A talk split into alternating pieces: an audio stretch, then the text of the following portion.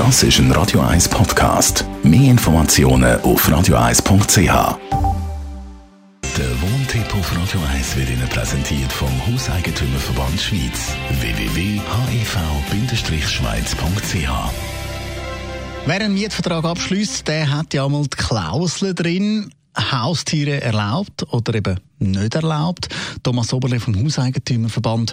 Welche Tiere sind eigentlich einmal gemeint? In erster Linie sind größere Haustiere gemeint, also wie Hunde zum Beispiel oder, oder Katzen. Und zwar Katzen, die eben frei äh, sich bewegen, die auch aus der Wohnung raus dürfen.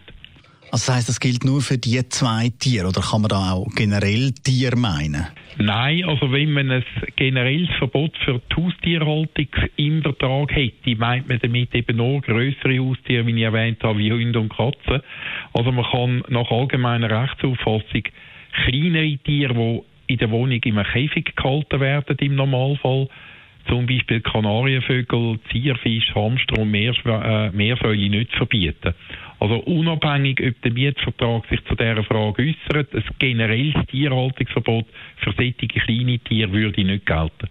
Und wie ist das eigentlich mit den Hauskatzen? Also, wenn jetzt eine Katze wirklich nur drinnen ist und nicht vorausgeht, dann könnte sie ja da irgendwie reingehen.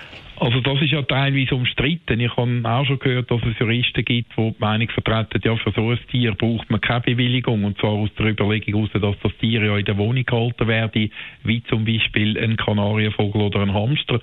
Äh, meine Auffassung geht in eine andere Richtung, oder?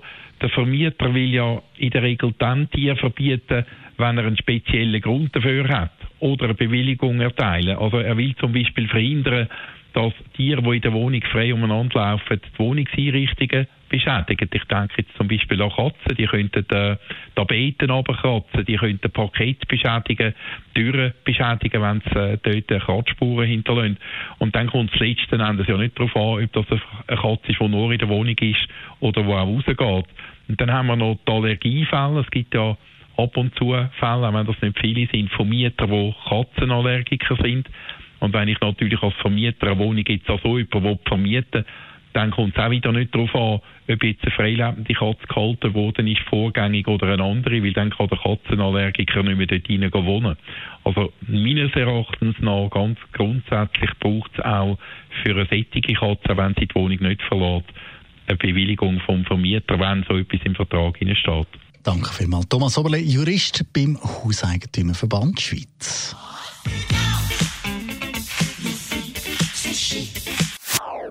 Das ist ein Radio 1 Podcast. Mehr Informationen auf radio1.ch.